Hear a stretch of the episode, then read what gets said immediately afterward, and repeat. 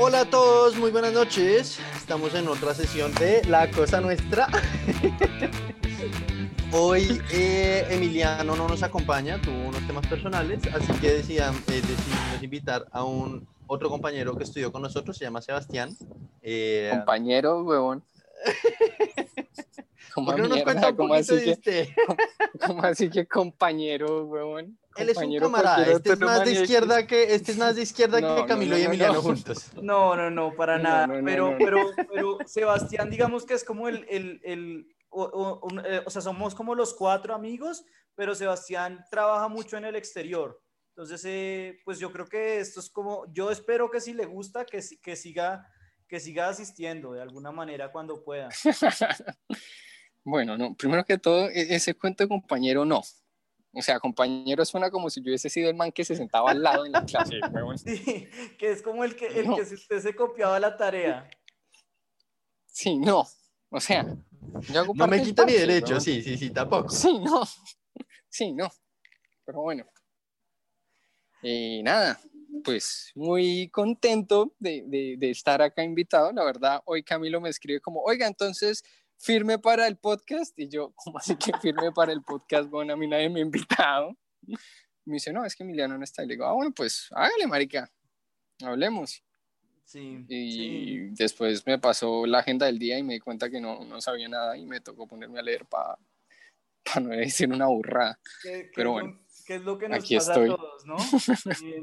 digamos un poco para, para introducir esto, pues queríamos aprovechar que, que Emiliano no estaba, porque Emiliano pues es muy cinearte, es muy, eh, no sé. Sí, es el rayado del grupo, o sea, a ese tipo le falta una tuerca a veces en ciertos Entonces, queríamos hablar de un tema que a mí, que a mí y a Nicolás nos gusta mucho, que es Friends, ¿no? Eh, le pregunté a Sebastián si se la había visto y creo que Sebastián tiene una anécdota rara que, que yo no logro comprender. Si quiere contar. mi, mi, cuento con Friends es, normalmente a mí me da, o sea, que cojo una serie y digo, bueno, listo, me la voy a ver toda. Y la primera vez que empecé a ver Friends, o sea, la primera vez que dije, listo, voy a empezar a ver esta vaina, yo creo que fue fue cuando, ya, ya, ya, nos graduamos del colegio, todos mis amigos se fueron a excursión y a mí justo en esas vacaciones me tuvieron que operar de alguna vaina. Entonces no me pude ir a la excursión con ellos y me quedé en mi casa viéndome Friends. Y esa primera vez creo que llegué como hasta la temporada 7. Después, no sé, simplemente le perdí el hilo, lo dejé de ver y póngale usted que año y medio después empecé nuevamente a verme todas las, o sea, todas las temporadas y llegué hasta la temporada 10 como episodio 8 o alguna cosa así. Y la última temporada es más corta que el resto.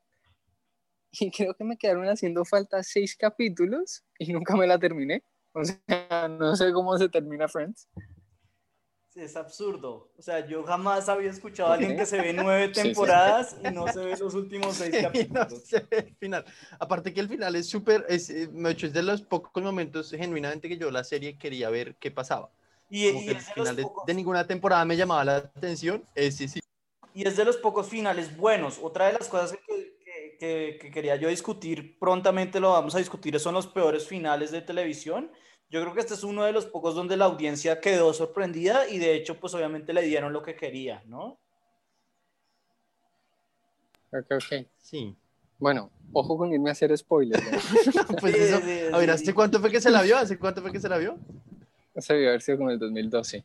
No, no, ya que spoiler ni Terrible, pero bueno, eh, como aprovechando que no está Emiliano y que y pues que Sebastián también eh, más o menos algo se ha visto de Friends, eh, queríamos hablar sobre los mejores episodios. Digamos, no sé, pues Friends tiene muchos episodios que no, que no aguantan, voy a decirlo así. pero, pero tiene muy buenos episodios también. Entonces, pues no sé, si, si quieren yo comienzo con, con el mío o... Em, sí, hágale, hágale. Pues. Espere, aquí una cosa, una, cosa para mencionar que se me hace muy bacano de Friends. Y es que todos los episodios empiezan The One Wave, lo que sea. Sí, por, porque, porque no tenían título. O sea, ellos, ellos nunca le pusieron un título a los episodios. Entonces, eh, como que el, esto es un título no oficial, como para decir, para poderlos distinguir. Así era como los productores. ¿Ah, en serio? Sí, sí. Es como no... no yo siempre pensé que fue algo que, que hacían como aposta. Pues de alguna manera, porque pues no, no le pusieron título cuando lo grabaran. Entonces, a cambio de, pues, los, la mayoría de, qué sé yo, Breaking Bad, el, el, el episodio más famoso se llama Ozymandias. Yo creo que mucha gente sabe el nombre, pero pues acá es, es, es literalmente porque los tipos tenían que referenciarlo de alguna manera para poderlos grabar. Em, Igual y seguro así fue, si acaso en las primeras temporadas, pero ya hacia la 10, eh, o sea, es más como la costumbre, ¿no? Claro, claro, ya, ya los tienen tan, tan así que dicen, bueno, pues seguramente lo podemos poner un título, pero pues para qué, como que sí, se puede llamar como sea. Pero, em, o sea, yo quería decir que uno de los momentos que yo más me he reído eh, en un episodio puede ser cuando está Jeff Goldblum, cuando lo invitan y, y Joey se da cuenta que es mejor audicionando cuando tiene que mear.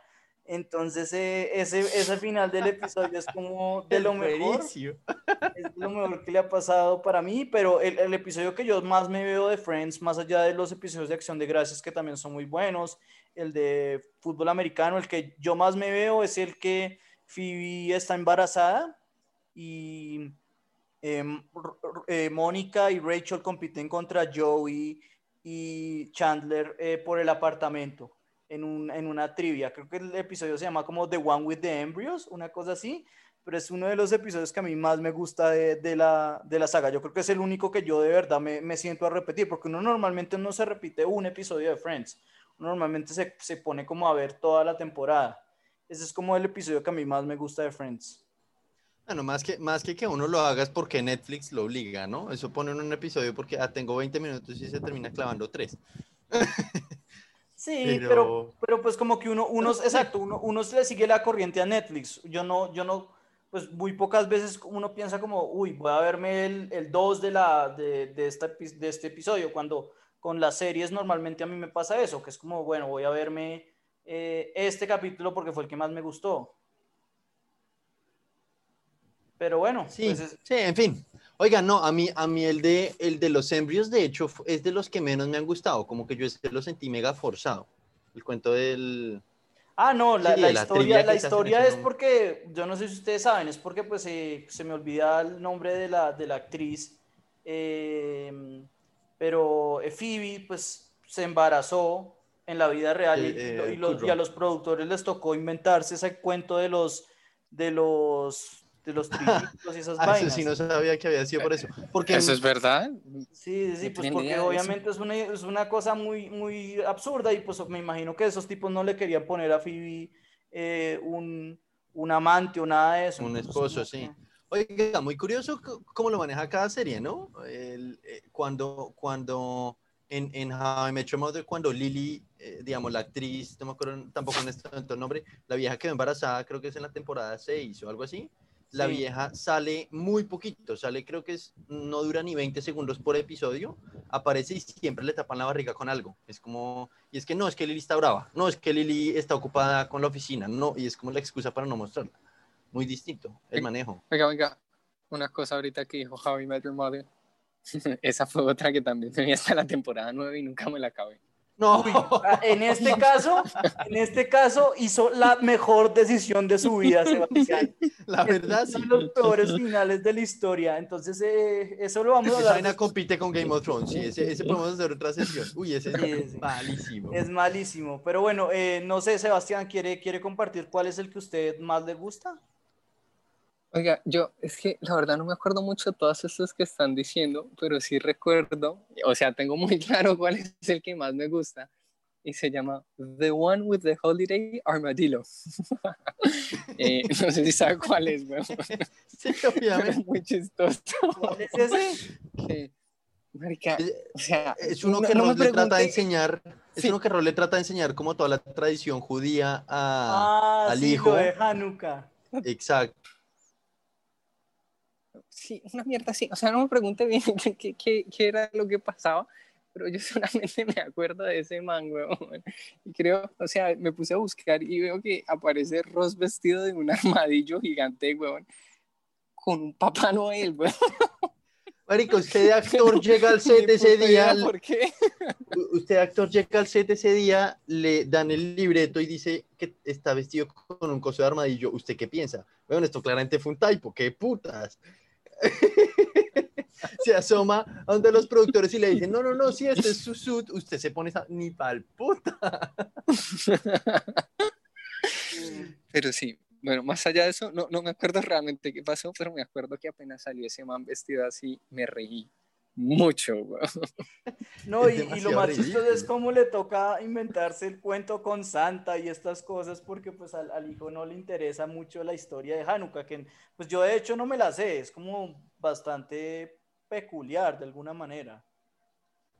A mí algo que me gusta mucho de esa serie, y yo me fijo mucho en, en a nivel como de producción, sobre todo en las series, en las, en las películas no es tan, no se o digamos, no es tan visible eso, es no ver tanto al, al, actor que está hablando y que está como contando la historia, lo que sea, sino ver las reacciones al, al resto, porque no, no sé, me parece que a, a mí me, me, me, mete más dentro de la historia y se siente más real, que las reacciones sean como súper honestas.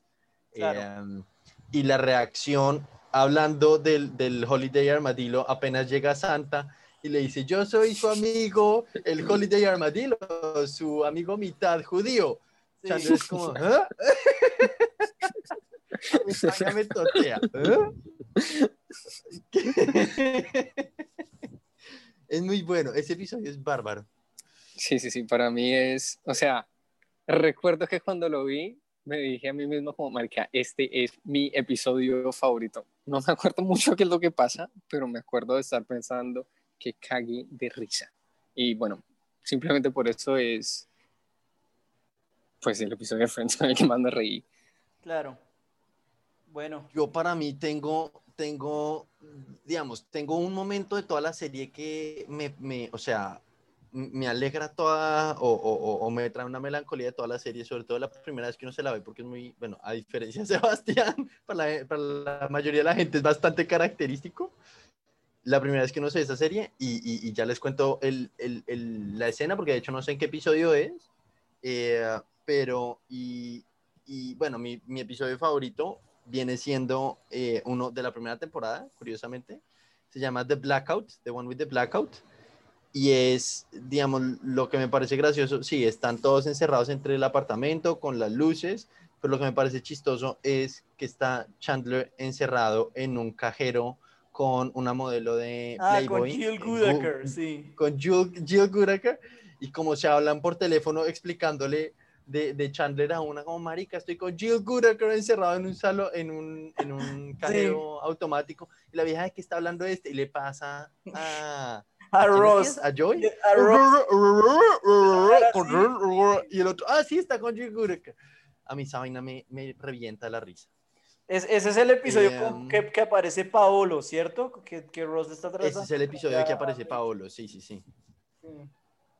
Y pues. también me gusta, y bueno, así como la anécdota que más me puede gustar es cuando está, bueno, bueno de hecho es en el matrimonio de Ross cuando están en Inglaterra, eh, que Joey está como, como homesick y llama a, a, Phoebe o al revés, lo que sea, y comienzan a hablar por teléfono y Phoebe le dice como, ah, pedimos el, no, estoy pidiendo pizza, yo no sé qué, es que tenía mucha hambre, le dice como, uy, yo quiero pizza, y el otro le, y la otra le dice, no, y además me acordé de ti, pedí el Joey Special, y Joey, ¡dos pizzas!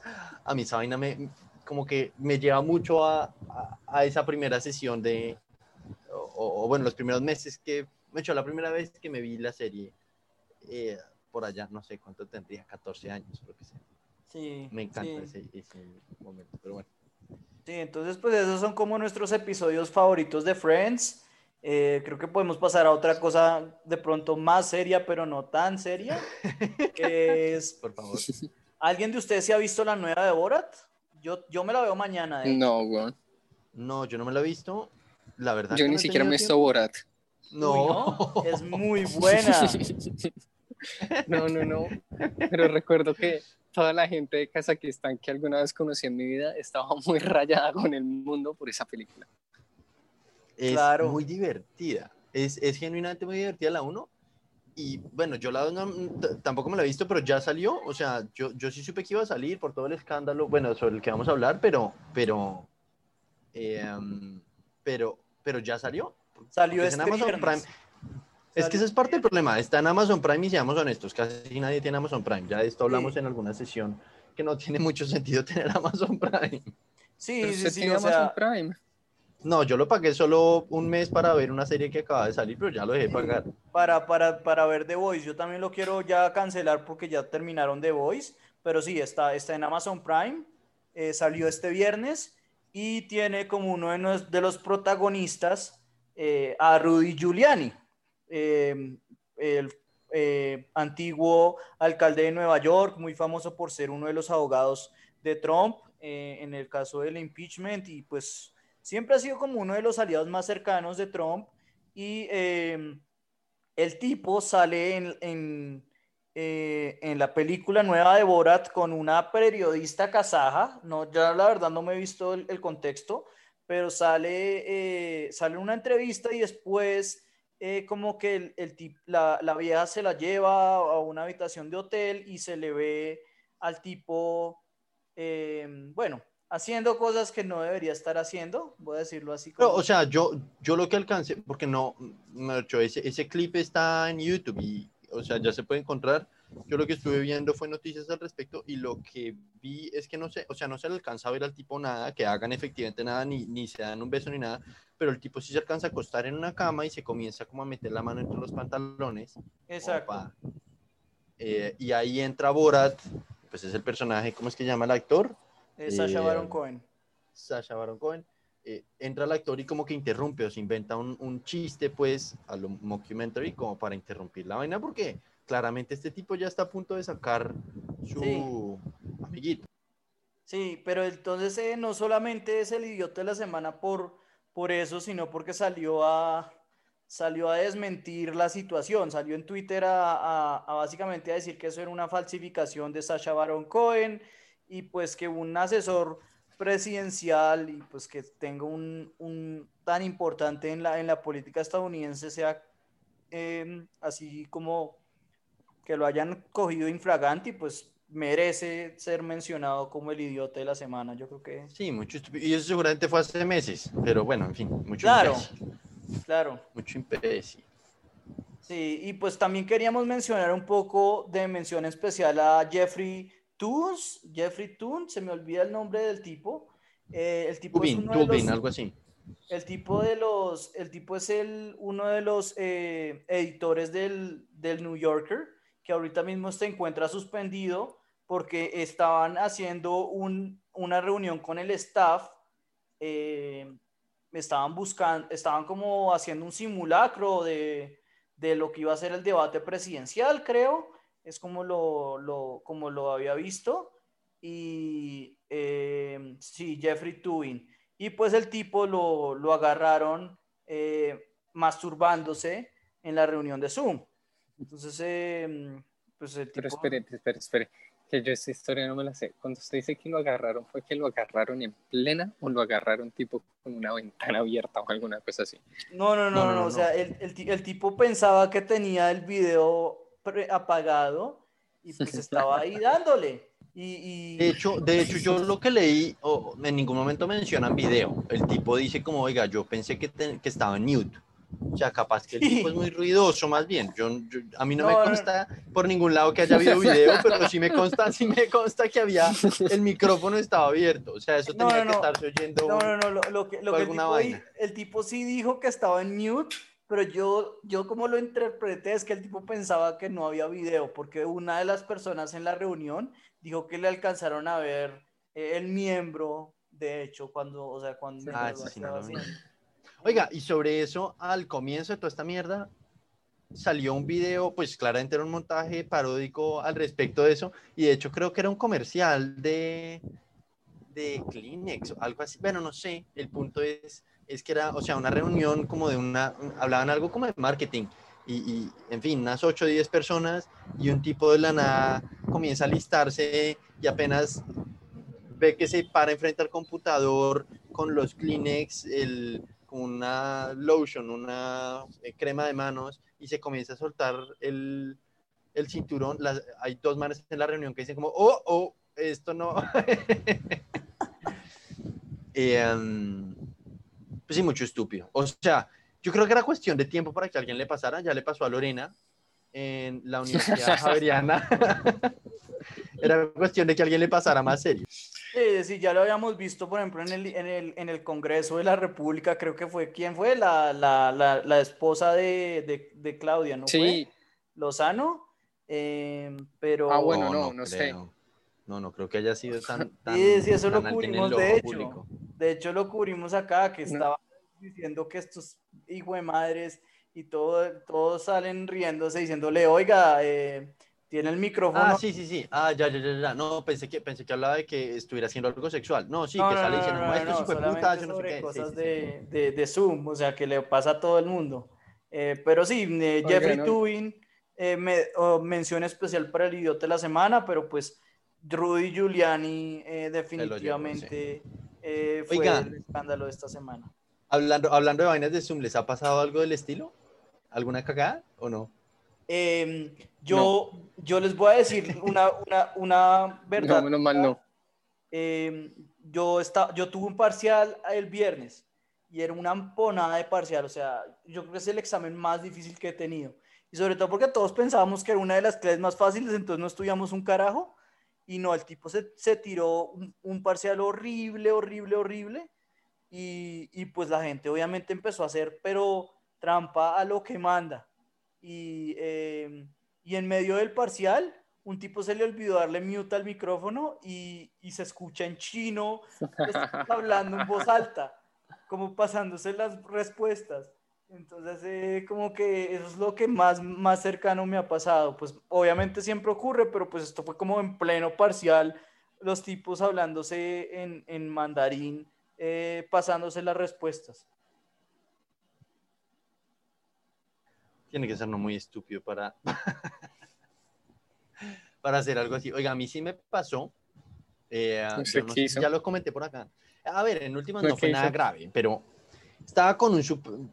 no, teníamos una reunión un viernes a las 6 de la tarde con ¿Y una gente de la, camisa? ¿Ah? Y andaba en boxers. No, no, ojalá. No, teníamos una reunión como a las 6 de la tarde con un, un senior del, de la empresa en la que trabajo y una cantidad de gente como de mi nivel y un, nivel más arriba. Y porque, en fin, estábamos montando un, comité para un tema importante interno. Eh, y la reunión era un viernes a las 6 de la tarde, que seamos honestos, ¿quién se quiere juntar una reunión un viernes a las 6 de la tarde? Pues la reunión era, era un grupo de 10 personas y, no sé, eran las 6 y 25 y seguíamos esperando a que se sumara el senior y, había, y éramos pues, tres personas en la reunión o cuatro personas en la reunión. Eh, yo estaba, pues, obviamente con, con, la actitud por el piso porque ya me quería ir, eh, pero dentro de todo eso, eh, pues puse más bien los audífonos Bluetooth para no tener que estar pegado del computador y me puse a hacer mis cosas. Y, y ahí estaba hablando con los, pues, con, o sea, las otras personas que estaban en la llamada esperando que el señor a ver si se montaba, si no se montaba, ya iban a ser las seis y media, media hora tarde. y el señor le escribió a uno de los otros diciendo, oiga, ya me subo, y el tipo creo que no esperó ni un minuto y se subió a la llamada. Pero en, ese, en esos, no sé, 30 segundos que se demoró en subirse, entre, entre que escribió eso y subirse, el chino al que le escribieron, pues comentó por, en, en voz alta, pues por, el grupo, por la llamada diciendo, no, que este tipo ya, ya, ya se va a subir. Y apenas dijo eso, yo comencé, ah, este hijo de puta, preciso se va a subir, maldita sea. puta, pero manda huevos, son las seis y media de la tarde, nadie se subió, maldita puta vida. Este man escuchó todo, porque yo por no estar pegado al computador no vi que el man se había subido. Qué pena, weón. ¿Y entonces? Que como un culo, como un culo. Y apenas cerré el pico, el, el senior dice como, no, Nico, pero no te pongas bravo, o sea, hagamos esto rápido y ya. Uy, brutal. Oiga, Venga, ¿y le tenía confianza al mano, no? Sí, no, o sea, no tanta como para ese, como para todo lo que hablé. Yo soy bastante vocal, como ustedes bien, muy bien saben. y el tipo sí quedó como se, o sea, no quiero decir sentido, pero el tipo sí, sí quedó una situación incómoda con él, por lo menos unas dos, tres semanas, como que era raro con lo poco que nos tocó interactuar. Ya hoy en día todo bien, pero, pero sí, eso pasó hace varios meses, pero uy, fue muy incómodo. Qué, hueva. Eh, bueno, pues eh, bueno. Un, poco hablando después de lo de Borat, eh, como en homenaje a Borat, queríamos hacer la sección de recomendaciones de esa semana sobre, pues, mockumentaries, documentales falsos como Borat, no sé. Em, pues hay muy pocos, es un, es un género relativamente escaso pero que tienen, no obstante, muy buenos eh, mockumentaries. No sé si eh, ustedes quieren, eh, no sé, Nicolás, ¿qué, ¿qué, mockumentary le gustaría recomendar, por ejemplo? Yo la verdad, mockumentaries así como, bueno, también es que lo que usted dice, no es como que haya un, un, una vasta disponibilidad para uno escoger, ¿no? Pero, pero de los pocos, porque acá he buscado varias listas de mockumentaries, y de los pocos que me he visto y que genuinamente me parecen, pues, espectaculares, The Office, que igual es una serie, pero, mm. pero cuadra dentro de la categoría de mockumentary y lo descubrí. Realmente este año es una serie como de 2005, pero, o 2002, pero la descubrí este año y me ha parecido, definitivamente, no en vano, tuvo 10 temporadas, compite perfectamente con Friends o con How I Met Your Mother, es muy divertido, es un humor raro, es un humor más gringo en el sentido que pues es, es, es, más del estilo que uno se ríe porque se resbaló en un banano o porque se tiró un pedo. Eh, pero es cuestión de verse unos cuatro o cinco episodios y uno comienza a enganchar en el estilo de humor y es brutal, brutal, muy recomendado. Yo, yo estoy en ese, en ese tramo también y, y yo soy de los que piensa que, que es más chistoso, o sea, yo me la traté de ver muchas veces cuando yo estaba estudiando y, nunca me gustó porque es un humor más distinto al, típico sitcom, como dice Nicolás. Pero, pero me la traté de ver ahora y yo creo que es mucho más eh, cómica cuando uno ha trabajado. O sea, después de uno tener como situaciones laborales y tener que vivir un poco eso, como ese, ese síndrome de Estocolmo que sienten los personajes. Yo no sé, a, mí, me, a mí me causa mucha gracia, a pesar de que eh, cuando me la traté de ver como cinco o seis veces antes, nunca lo he podido hacer. No sé si Sebastián se ha visto de Office o, nada. No, no, no, ese no me lo he visto. Eh, pero de hecho, bueno, ahorita que, que están hablando de esos mockumentaries, eh, yo creo que el único que me he visto es, yo soy muy fan de YouTube y de hecho eh, me gusta, pues sigo a alguno que otro, alguno que otros youtubers mm, y hay uno de esos que se llama Jaime Altozano. No sé si sepan quién es. Él mantiene un canal de divulgación musical. Es un español y hace videos chéveres, pues a mí que me gusta ese tema. Eh, y alguna vez hizo uno de, de, Mozart, como una teoría conspirativa de que Mozart tenía una firma oculta en sus partituras, alguna vaina así, y que era no utilizar si bemol en, sus composiciones. Y el man hace como toda una investigación, entre comillas, de intentando argumentar esto. Eh, y después al final resulta el man diciendo como, oiga, es pura mierda. No se me hace necesariamente bueno, eh, pero creo que es el único que, que me he visto. Eh, pero sí, el resto, un tema de mockumentary no, no puedo opinar mucho. Y los hace, los hace principal, o sea, es principalmente temas de música, entonces. El man, sí. Bueno, oiga, a mí ese no me pareció tan bueno, pero el resto de videos que hace el man de divulgación musical es muy chévere. Jaime pues, Altozano. que hizo es Jaime Altozano, sí. Ya busco, a ver. Eh, el último que hizo ahorita fue una cosa de lo-fi beats, ¿sabe qué es eso? Como un nuevo género que ahorita está saliendo. Oiga, muy cool. Em, es como un nuevo género low quality, low-fi, es como low fidelity, eh, y es música tipo noventera en muy mala resolución, que lo que intenta hacer es como inspirarle a usted de algún tipo de nostalgia. Entonces, haga cuenta el, la musiquita que aparece del Game Boy cuando usted juega Pokémon o alguna cosa así. Cogen eso y como que le hacen un remix eh, y termina siendo una muy buena música para usted poner de fondo y estudiar o concentrarse o alguna vaina así. Eh, Uy, yo, le, yo le tengo el man. Se llama como, yo se lo compartí a, Nicolás y Emiliano y también se lo compartí a mi hermano y, y nunca, como que nadie le gustó mucho, pero se llama como, ahorita se lo comparto, se llama como Neil Chichiriega y el tipo lo que hace es que mezcla canciones y, los, y las mezcla a las dos al mismo tiempo. Entonces, por ejemplo, yo, yo llegué al man porque hace una mezcla de Time, que es la canción de Inception, el, bueno, es una canción muy famosa, y la mezcla con YMCA. Eh, entonces, eh, yo, yo, les pasé, yo les pasé como tres, es, absurdo, o sea, la que más me gusta es una que se llama eh, Space Monkey Mafia, que el tipo mezcla We Didn't Start the Fire con It's the End of the World as We Know It de REM, y le queda pero buenísima, o sea, a mí, a mí, a mí ese man o sea, ya, ya, que tocamos ese tema, es, es, es, muy recomendado ese man. Ahorita le mando, le mando los, los tracks porque yo quedé como, este man es un genio y, y, Nicolás Emiliano y mi hermano fue como, ok, o sea, no me dijeron ni mierda, como que me ignoraron y ya, pero yo quedé como tan duro. Eh, pero bueno, eso, es como... Sí, que lo mande. Sí, sí, ahorita se lo, ahorita se lo comparto. Pero eh, bueno, para terminar, yo sí tengo los, los mockumentaries más, más clásicos. Yo, yo, quería hablar de tres rápidamente como para recomendaciones de películas ya de mockumentaries. Eh, Selig de Woody Allen, pues yo sé que Woody Allen ahorita mismo está muy difamado, pues yo creo que eh, con razón. Eh, pero es un muy buen mockumentary como que de una persona que la trama es que es un man que se adapta a sus alrededores. O sea, cuando el tipo está al lado de un man narizón, se vuelve narizón y esas cosas. Pero bueno, eh, es un buen documentary de comedia.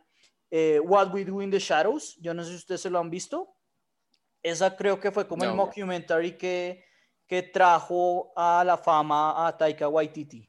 Son, son, eh, son como vampiros, o sea, pues obviamente no existen, pero pues como vampiros que viven en el siglo XXI y que tienen que vivir una vida normal. O sea, como que tienen que ir a mercar eh, y viven en, Nueva Zelanda. Eh, fue como el, el, documental que, que, pues no es documental, pero como el film que hizo a Taika, a Taika Waititi, que es el que ahora dirigió Jojo Rabbit y, y Thor Ragnarok, eh, más famoso. Y por, por último, pues obviamente el mockumentary, yo creo que más famoso de todos es This is Spinal Tap que es sobre una banda eh, pues que no existe, que se lo inventa Rob Reiner, que tiene como una de las frases más famosas en Estados Unidos, que es como, eh, le subimos hasta 11, ¿no? Crank it up to 11. Entonces el tipo dice que el, tipo le pidió a los ingenieros que le, que le pusieran 11 al, al, al parlante que porque quería que sonara más duro y el tipo le pregunta, bueno, ¿y por, ¿y por qué 11? ¿Por qué no, por qué no sencillamente hace el 10 más alto? Y pues es como una de las frases más famosas en Estados Unidos, es crank it up to 11, cuando, cuando ya quiere que, que como que se pase. Entonces eh, es como el, el, el, más famoso y de hecho el documental, pues mockumentary fue tan famoso que Spinal Tap existe como banda después, de, después del éxito, pero pues no era una banda que era real, sino que existe una vez que surge la película. Entonces Spinal Tap y... Eh, What We Do in the Shadows y Selig. Definitivamente, pues obviamente primero verse Spinal Tap, que es como la más famosa. Yo, yo acá revisando dentro de listas encontré uno que, que, que recuerdo más bien en vez de bueno como malo eh, y, y, creo que merece mención para evítenlo. Bueno, acá capaz que eh, Camilo me lo, me lo peleará, pero Distrito 9, que es, ah, una película de bajo una película como de bajo presupuesto surafricana, e, estilo mockumentary, y es, y es de unos alienígenas que llegan a Sudáfrica y son como unas cucarachas y no se van, y como de la integración entre las dos, entre la sociedad humana y las cucarachas. No, es terrible. Pero yo he escuchado que es muy bueno. Yo de hecho me lo he querido ver bastantes veces, pero nunca lo he hecho. No, me parece terrible. Y el final es como todo romántico. No, es vergonzoso. Ah, Ahora, los efectos especiales son buenos, pero aparte, y más considerando que es una película de bajo presupuesto, pero, pero aparte de eso, no. no lo recomiendo. yo había visto otro alguna vez, aunque no sé, solamente vi como clips, nunca me lo vi, que se llama Between Two Ferns con Zach Galifianakis, el tipo de, Hangover. Es muy bueno. Que, el man entrevistó a Obama o alguna cosa así. Pero ese man, o sea, es, es, es, como una, sí, es como un documentary, pero como de, como de entrevistas, como de los shows, de los Saturday Night, ¿no? sí, exacto. O sea, como que se, el tipo como que, eh, y, y, yo no sé si se vieron la película, sacó película en Netflix, la película obviamente pues, ah, ¿sí? ¿qué se podían esperar de una película de, de, eso? Pues es pésima, la película es muy mala, pero lo, lo bacano es verse los outtakes, porque el tipo se ríe después de tirar los chistes, como que muestra cómo es que ocurre una de esas entrevistas de verdad.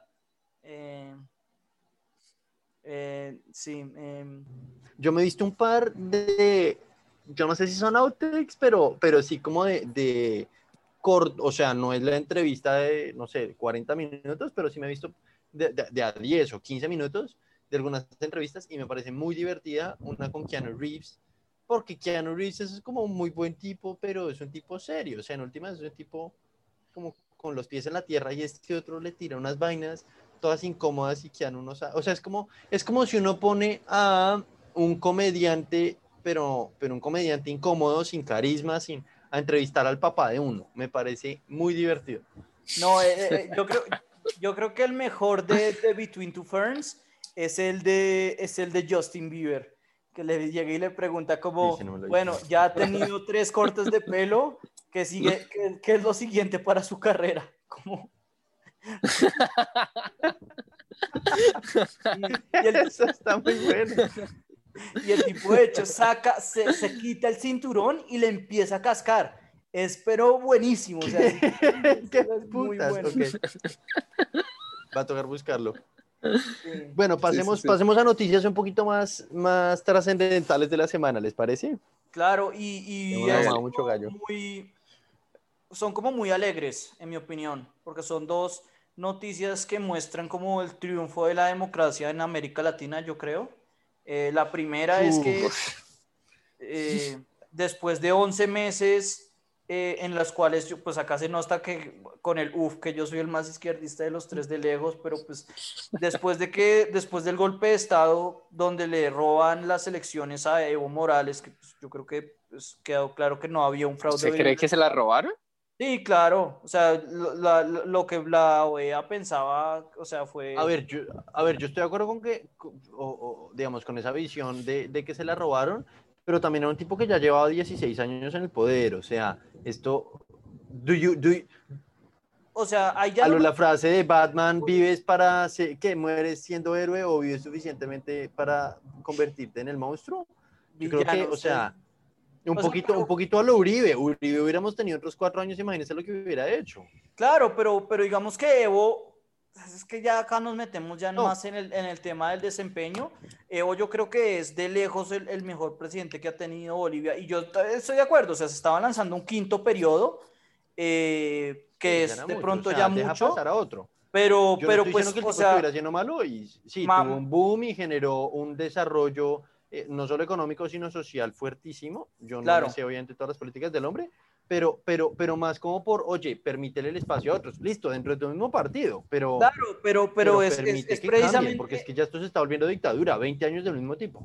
Iba a 14, pues. sí, pero, pero sí, o sea, el, punto está bien puesto, pero, pero o sea, más allá de, de, de, de ese punto es, es claro que el Celor le robaron las elecciones y y pues que el, el, golpe de Estado, porque eso no se puede llamar de otra manera, de, Arce y, y, de estos grupos, pues, eh, pues fue descarado y yo pensaba no, que... Arce, no, Arce, Arce no le hizo, no, Arce, no le hizo grupo...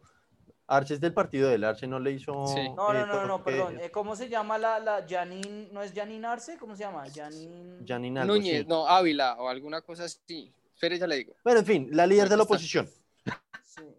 Anés, la líder de la oposición en el Congreso, que terminó, que terminó quitándole la, la presidencia, pues como fue presidenta interima, mientras llegaba el tema.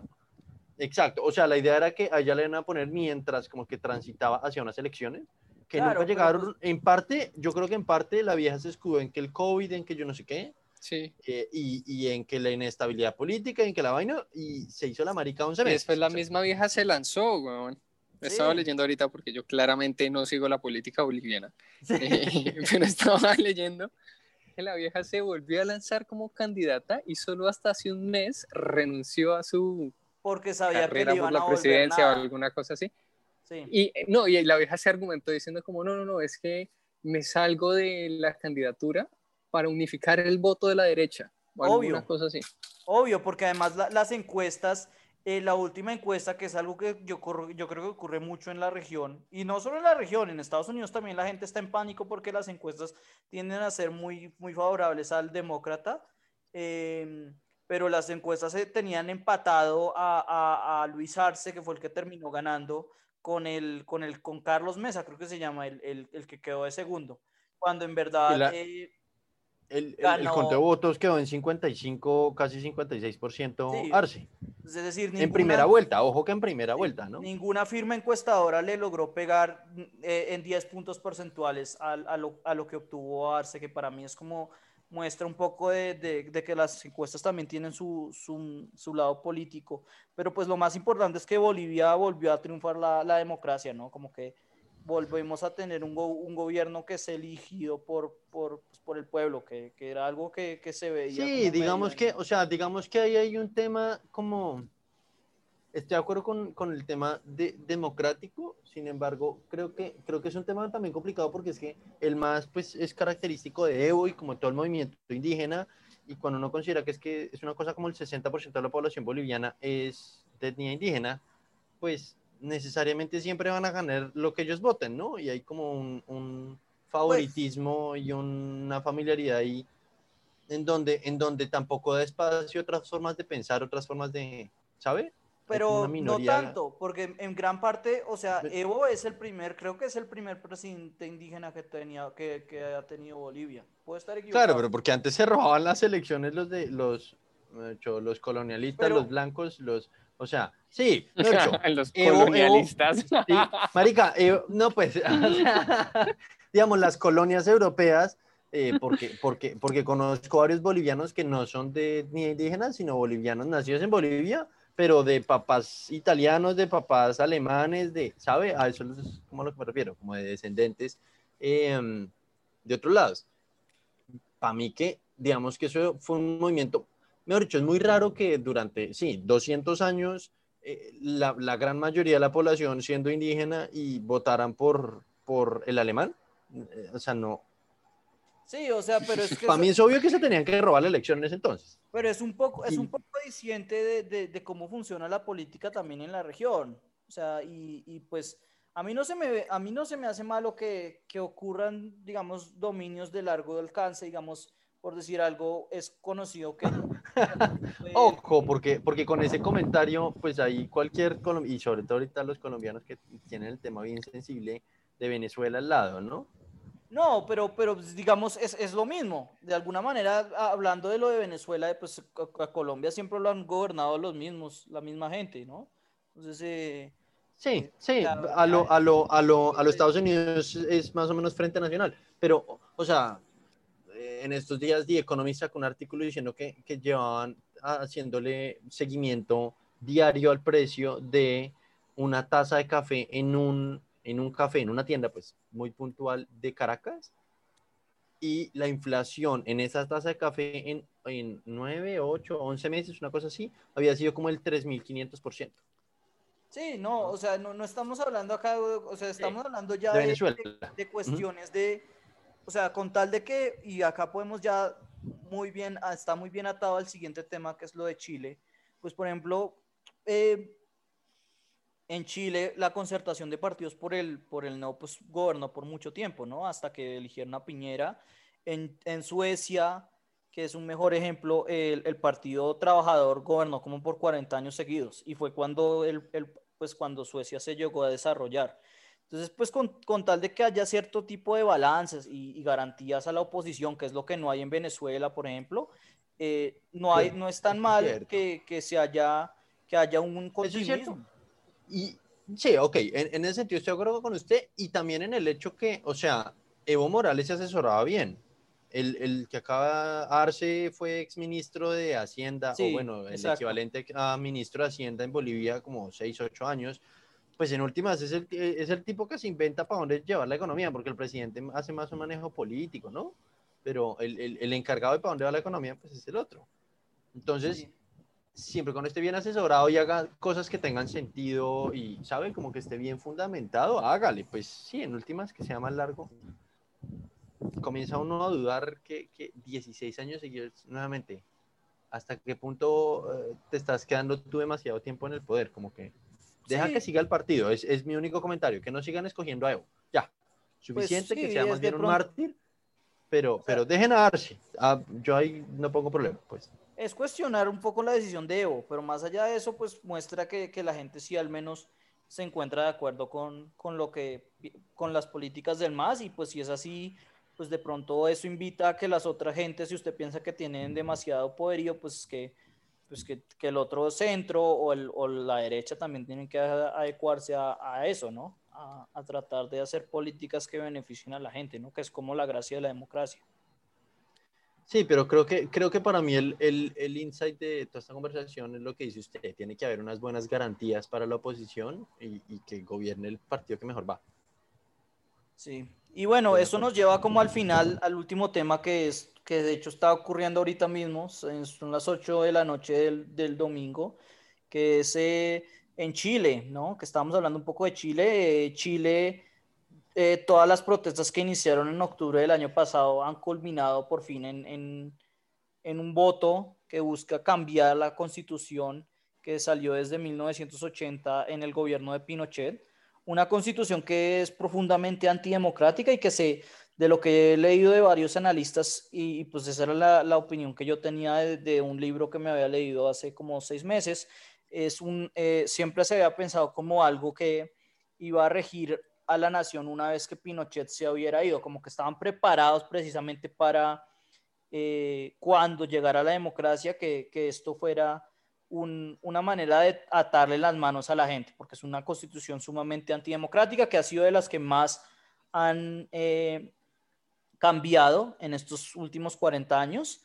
Eh, por dar un ejemplo, en el 2005 se le cambió una de las cosas, que era la, de las cosas más antidemocráticas, que era que un tercio de los senadores no eran electos, sino eran designados por, eh, no me acuerdo cómo, cuál es la figura jurídica, pero eran básicamente designados por jueces o, eh, militares o, cosas, mejor dicho, personas institucionales del régimen de Pinochet, que es por eso que, pues, a pesar de que la concertación de partidos por el no gobernó por tanto tiempo, no logró cambiar nada, casi nada en el Senado, porque pues no tenían la mayoría parlamentaria.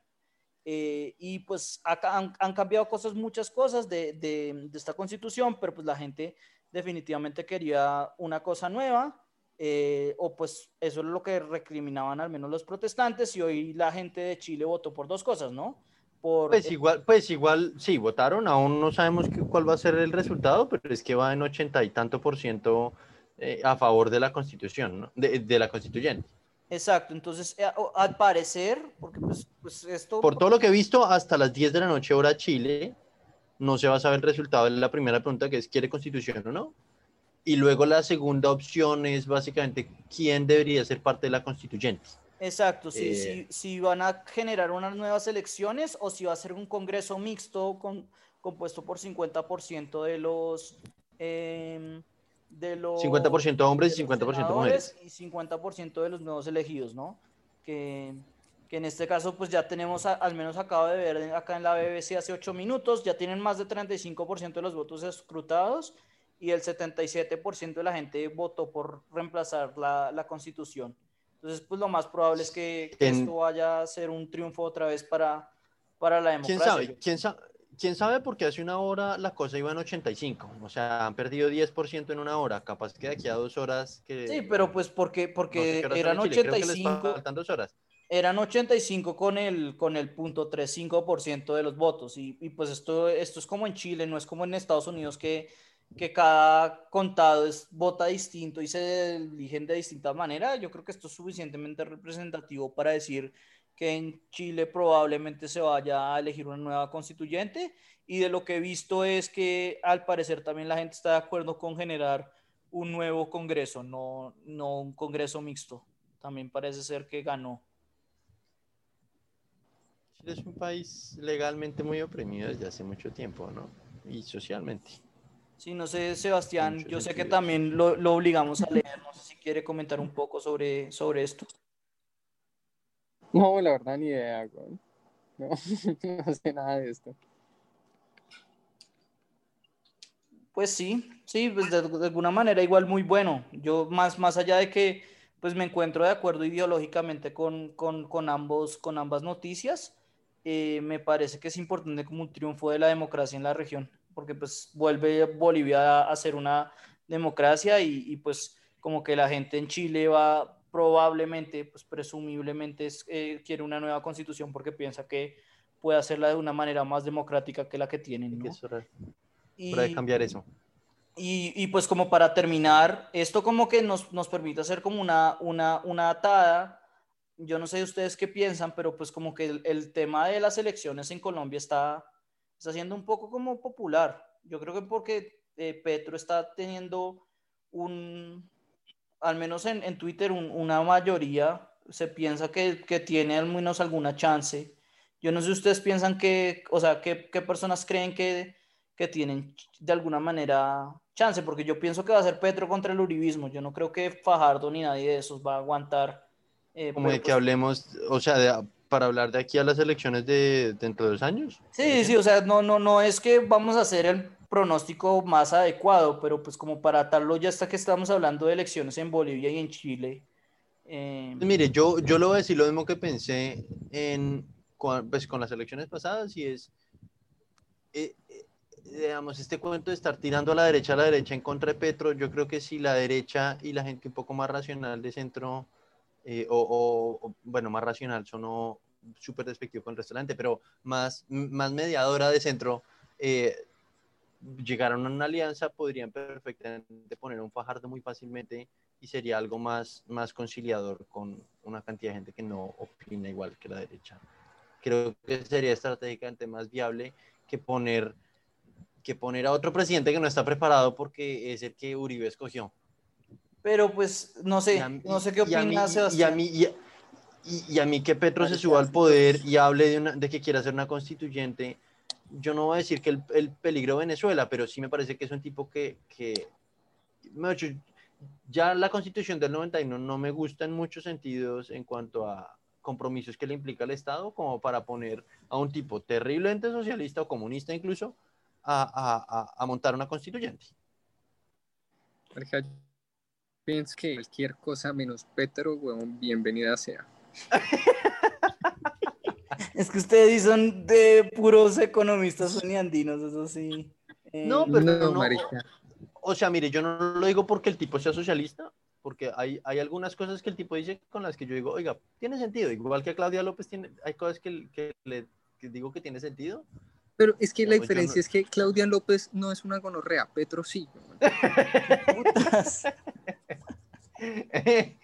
yo, yo abogo simplemente es por, porque no me gusta Petro por el cuento que quiera ser una constituyente. Creo que ese tipo puede hacer y deshacer y me parece un riesgo muy fuerte. Ahora, hace tres meses con el tema de Uribe en la cárcel, la derecha estaba pidiendo una constituyente. Me, hecho cada vez piden más constituyentes, cada vez más frecuentemente, y, y, y, y, siento que eso no es una salida ahí oh, mi opinión es mejor malo conocido que hijo de puta por conocer, dejen la constitución como están y trabajen dentro de ese margen.